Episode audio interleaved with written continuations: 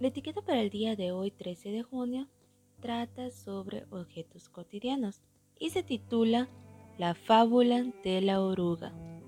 De modo que si alguno está en Cristo, nueva criatura es. Las cosas viejas pasaron, he aquí, todas son hechas nuevas. Segunda de Corintios 5:17. Una fábula cuenta que una pequeña oruga caminaba un día hacia el sol.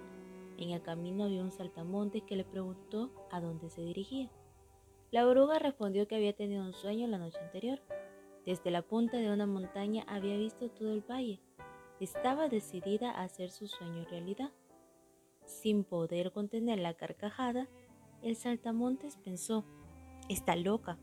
Una piedra será una montaña, un pequeño charco, un mar, cualquier tronco, un obstáculo infranqueable.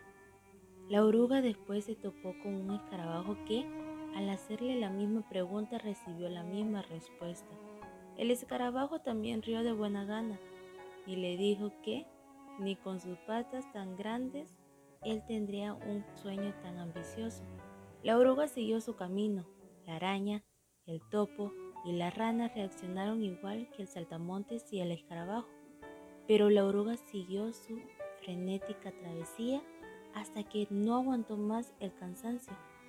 Decidió parar a descansar y con sus últimos esfuerzos construir un lugar donde pernoctar.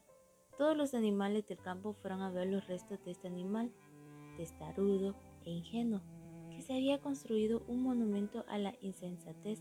Había muerto en la persecución de un sueño imposible. Pero una mañana de sol para sorpresa de todos, aquel duro capullo comenzó a quebrarse y con asombro vieron unos ojos, unas antenas y las hermosas alas de mariposa de aquel impresionante ser que tenían enfrente.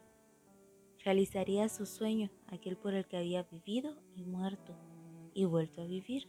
Dios también nos creó a nosotros con un instinto de eternidad con un ideal enorme que puede presentar obstáculos, pero que nos llevará a nuestro verdadero destino.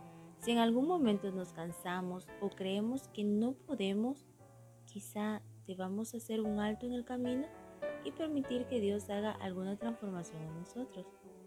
Desconozco el autor de esta fábula y de la siguiente frase, pero ojalá puedan ayudarte hoy a replantearte el camino que estás trazando y considerar si verdaderamente te lleva a tu objetivo.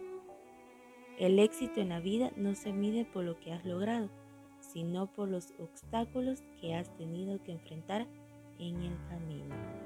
Oremos para que Dios nos dé la sabiduría, la perseverancia, la humildad y la visión correcta.